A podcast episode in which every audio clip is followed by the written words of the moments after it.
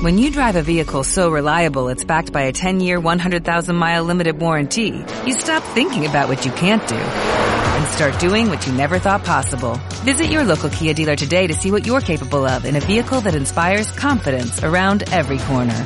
Kia, movement that inspires. Call 800-333-4KIA for details. Always drive safely. Limited inventory available. Warranties include 10-year 100,000-mile powertrain and 5-year 60,000-mile basic. Warranties are limited. See retailer for details.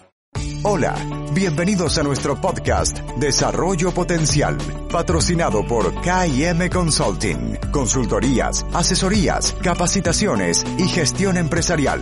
Y con ustedes, nuestro coach, Obed Martínez.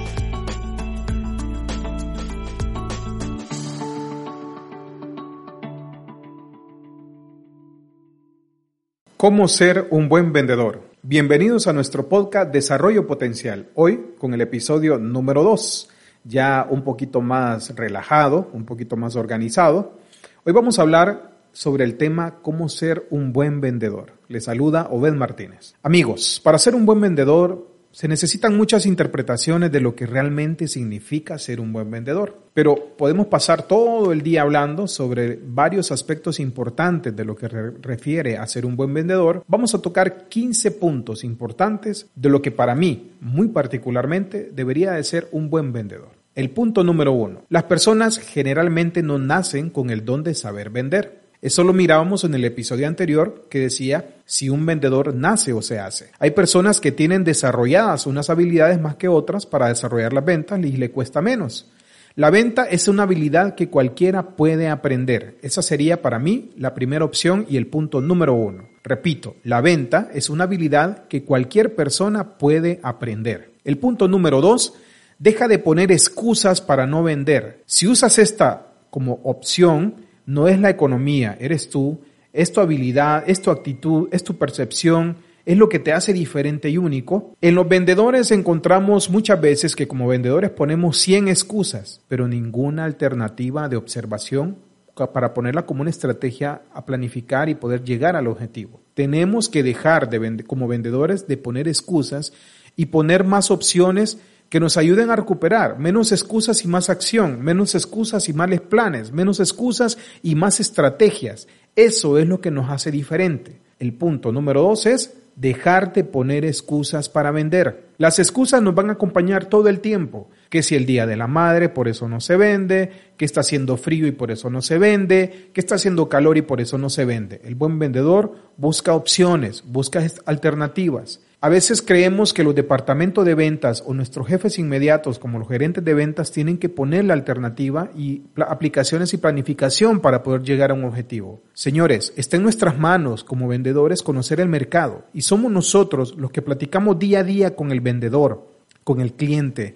Eh, tenemos esa interacción de platicar con ellos, ver sus observaciones. Somos los que estamos más a la mano de poner alternativas y planificaciones de qué acciones tomar para poder vender más, porque conocemos sus necesidades, porque los conocemos de antemano, porque conocemos la percepción de cada uno de ellos. Punto número tres, la venta no es una manipulación. Ser una curva de aprendizaje bastante grande y una curva de desarrollo potencial para la empresa o negocio que estemos desarrollando. Es ahí donde les digo que la venta no es una manipulación. La venta tiene que ser una influencia.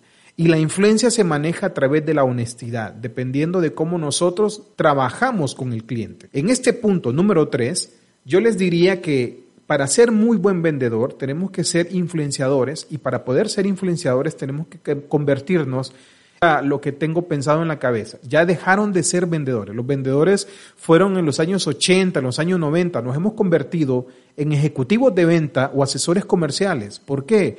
porque tenemos que ser parte de ese conglomerado que apoya al cliente para llegar a resolver una necesidad. Lo vimos también en el episodio número uno de un vendedor nace o se hace. Buscamos la, la, necesidad del cliente y le buscamos a ello una conversión con nuestro producto o servicio para poder salir adelante. La venta forzada, la mayoría de los casos, termina con una sensación de engaño en el cliente. ¿Cuántos vendedores no son, para mí, vendedores chafas que ayudan a vender por la venta forzada? Por ejemplo, eh, mire, eh, tiene que cerrar este negocio porque le cuento que esta, esta oferta estará habilitado hasta el día de hoy a las 12 de la noche. ¿Les ha pasado eso con tarjetas de crédito, con llamadas de extrafinanciamientos, con ofertas especiales? Señores, ya los clientes entendieron que este es un argumento falso que se utiliza mucho en el comercio y que necesitamos hacer que la gente compre los productos porque estamos influyendo en ellos.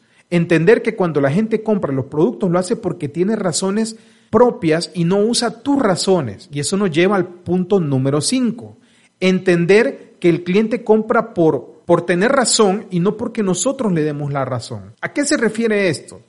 Es la clave de descubrir sus motivos de compra. Te abre el camino para una venta honesta y no manipuladora. Un producto que pueda llenar su necesidad y a la vez pueda pagar, pero por ende le va a entregar a él un beneficio económico, o muchas veces puede ser un beneficio intuitivo, ahí es donde nosotros encontramos el valor del producto como tal. El punto número seis es creer en lo que vendes. Para poder mostrarlo tenemos que tener credibilidad. Eh, ¿A qué se refiere? Se escucha bien trillado, creer lo que vendes, pero ¿cuántas personas no están vendiendo un producto y nos topamos con que al final del día ni ellos mismos creen en el producto que venden? Señores, un buen vendedor tiene que estar casado con el producto, tiene que ponerse la camiseta de la empresa, tiene que ponerse la camiseta de ese producto para poderlo vender. Imagínense una marca X, que no puedo mencionarla, de esas marcas que, que tienen un negocio de pirámide, que venden eh, tu energizante, que venden tu licuado en la mañana, que venden tu energético, tu batido. Yo creo que ya todos eh, con estas palabras que mencioné sabrán de qué empresa me, me estoy, me estoy eh, en este momento acordando. Imagínense que una empresa de estas que te dicen que vas a reducir peso y que te venden un licuado y etcétera, llega a ti, pero llega una persona gordita eh, u obesa y te dice que ese es el remedio que él ha cambiado su vida. La pregunta, ¿le creerías? La pregunta, ¿le comprarías? Definitivamente que no, porque él mismo no cree en su producto y no lo ha utilizado en él. Cuando nosotros tenemos credibilidad en lo que nosotros ofrecemos, estamos dándole al cliente un valor agregado en el cual estamos diciéndole, este producto yo lo entiendo, yo lo he probado, yo lo conozco, yo lo entiendo y yo lo disfruto. Llámese comida, llámese servicio o llámese producto tangible. Punto número 7. Admite que no lo sabes todo. La vida está para seguir aprendiendo. Para ser un buen vendedor hay que aprender y recuerda la regla número uno, que es las personas generalmente no nacen con el don de saber vender. Si hablan de mí, estimados, tengo ya, ¿qué les digo? No me considero tan viejo, pero tengo 21 años en el medio comercial.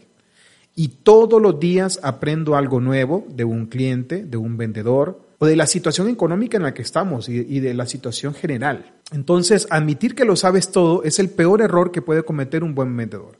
Para ser un buen vendedor tenemos que admitir que no lo sabemos todo y que la vida nos está preparando día a día y aprendemos de los clientes. Los clientes son la mayor fuente de información y es con el cual aprendemos el 70% de nuestro propio negocio, aunque ustedes no lo crean. Punto número 8. Si no sabes algo, díselo a tu cliente. Motívalo bien sabiendo que no lo vas a averiguar y, perdón, que lo vas a averiguar y que lo vas a hacer pronto. No convirtámonos en vendedores charlatanes que inventamos una mentira para salir del con el cliente. Con el cliente hay que ser honestos. Miren, así como nos topamos con clientes que no conocen del producto, que no conocen del proceso que estamos vendiendo, nos vamos a topar con clientes expertos que saben muy bien lo que estamos haciendo.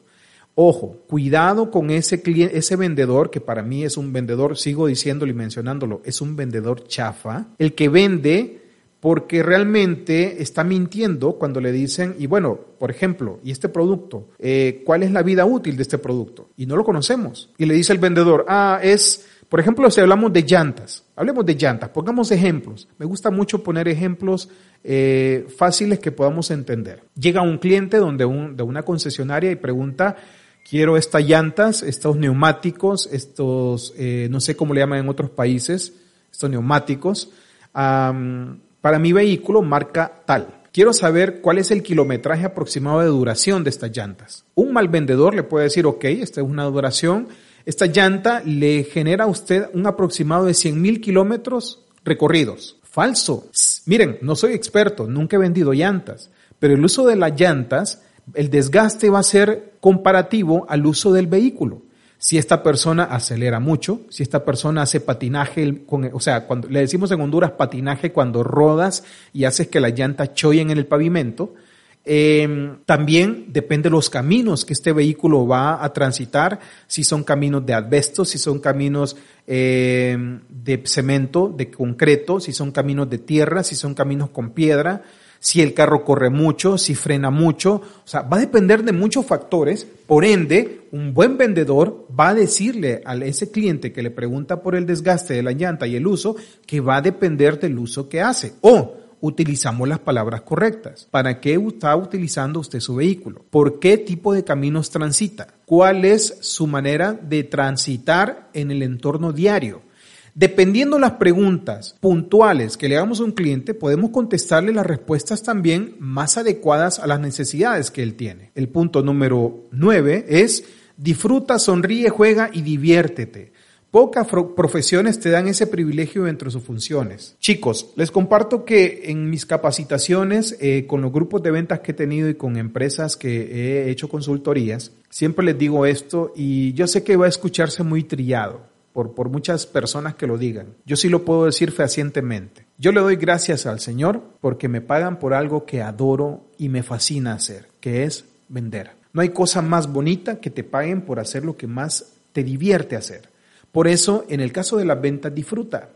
Y no solo las ventas, cualquier profesión, disfruta, sonríe, juega y diviértete. Pocas profesiones te dan el privilegio dentro de sus funciones, pero ventas es algo importante porque nos volvemos psicólogos, nos volvemos vendedores, nos volvemos técnicos, nos volvemos capacitadores, nos volvemos desarrolladores, en fin, nos volvemos resolvedores de problemas. Y eso es lo más importante para nuestro cliente, transmitirle a ellos una constante eh, presencia de nosotros como asesores y de nuestro producto como primer nivel. Así que nos toca, eh, y no nos toca, realmente hay que disfrutar lo que hacemos, porque eso conlleva a crear un ambiente en el cual el cliente se sienta completamente satisfecho de la labor que le estemos generando. El punto número 11 es aprender a decir no. Siéntete bien cuando oigas las palabras no no te están rechazando, únicamente no necesitan tu producto o servicio en ese momento. Miren, con este punto 11 de aprender a decir no, no todos los clientes van a querer nuestro producto o servicio y eso no nos tiene que desmotivar. El peor concepto y el peor consejo que le puedo dar a un vendedor es tienes que hacer todas las ventas. No, señores, no somos monedita de oro ni nuestro producto está diseñado para todo tipo de mercado o cliente. Por ende, tenemos que darnos la tarea de buscar esos nichos de mercado. Los no nos ayudan a ser más grandes,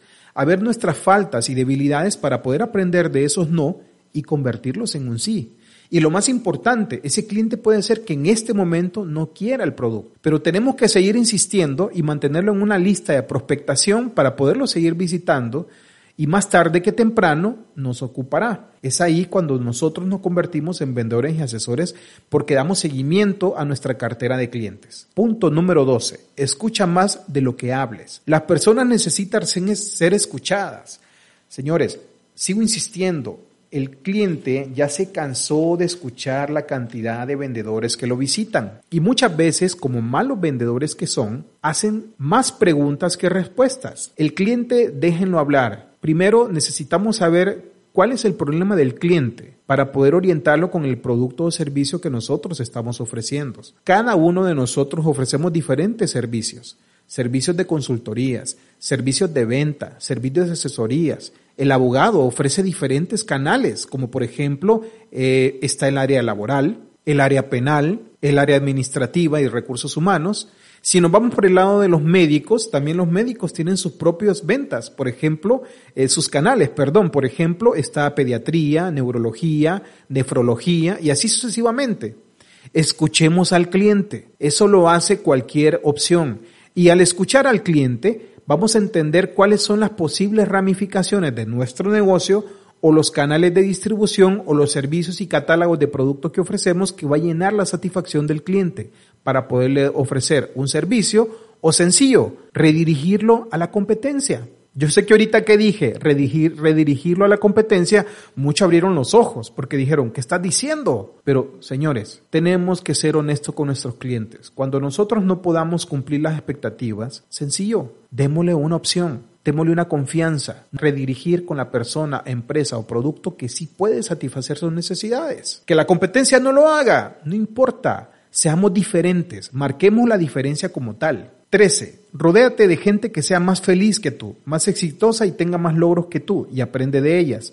Aprende sus errores y aciertos y te ayudará a avanzar más rápido. Este punto va muy dirigido para los vendedores egocéntricos, para aquellos que se creen que la saben todas. Señores, repito, yo tengo veintitantos años en este medio y sigo aprendiendo diariamente. ¿Cómo quieren hacer un ejercicio de rodearte de esas personas que te hacen sentir diferente y crear exitoso? Miren, yo en las capacitaciones que hago genero un ejercicio que se llama los cuatro puntos que son los cuatro puntos. Elígelo tú ahorita mentalmente y busca cuatro personas con las cuales pasas la mayor cantidad de tiempo posible. Pueden ser compañeros de trabajo, puede ser familia, amistades o clientes. Y de esos cuatro puntos, yo por ejemplo en mi mente ya tengo cuatro puntos. Ya tengo cuatro puntos que son esposa, hija, ahí queda. Y amigo, perdón, amigo, ahí queda. De esos cuatro puntos, de en el nivel de felicidad y entusiasmo, estas personas, ¿qué te produce? Por ejemplo, la persona número uno, del 1 al 10, ¿cuánta energía motivacional te proporciona? Ser honesto contigo mismo y dices, no, esta persona siempre anda desmotivada, siempre habla de problemas, entonces dale un 5. Si es una persona muy emotiva, muy eficiente, que apoya, que siempre anda entusiasmada, que te hace reír, que llena de optimismo, dale un 10. Suma estos cuatro elementos y divídelo entre cuatro. ¿Cuál es el resultado? Te sorprenderás. Ese resultado que da eres tú. Es el resultado de las cuatro personas con las que tú te rodeas. Aprende a definir con quién andas y para dónde vas. Punto número 14. Vende lo que amas y el dinero llegará. Si no amas lo que vendes, por lo menos busca alguna buena razón lo suficientemente grande para seguir haciéndolo y lo suficientemente coherente para sentirte bien contigo mismo. Creo que el punto está más que añadido, pero tenemos que hacerlo con pasión. Nunca perderás esa inversión. Las capacitaciones son importantes a todo nivel y tenemos que como vendedores capacitarnos día a día por medio de reportaje, lee libros, lee ensayos, escucha podcasts, escucha, eh, entra a capacitaciones, paga capacitaciones. Eh, o sea, trata de invertir en ti mismo. Si vas a comprar un par de zapatos de marca que te cuestan tanto, ¿por qué te duele tanto pagar una capacitación? Los zapatos se van a gastar, los zapatos se van a quemar. Va a llegar un momento en que los tendrás que botar. Te cuento, lo aprendido nunca pasará. Siempre quedará en tu mente y te hará crecer como persona. Y bueno, habiendo dicho eso, te recomiendo que este curso pues lo puedes tomar de manera permanente por medio de KIM Consulting, donde tenemos diferentes tipos de cursos como para ser un buen vendedor y negociaciones alternativas. Hoy te doy gracias por haberme escuchado y te sigo, eh, bueno, sigo diciéndote que me apoyes siguiéndote eh, en nuestras cuentas de, eh, de iTunes, de Spotify y de LinkedIn y suscríbete al canal de YouTube, donde estaremos dando estas cápsulas semanales sobre emprendimiento y vendedores. Les habló Obed Martínez. Gracias.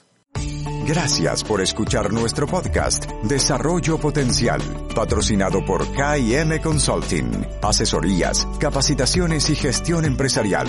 KM Consulting te ayudará a desarrollar tu potencial en el área comercial, desarrollando y enseñando los procesos, habilidades y usos de las herramientas necesarias para convertirte en un vendedor profesional. Nuestros cursos son variados y puedes encontrarlos en línea en www.kmconsultinghn.com o síguenos en nuestras redes sociales como KIM Consulting en nuestros canales oficiales en YouTube, Facebook, Instagram y LinkedIn.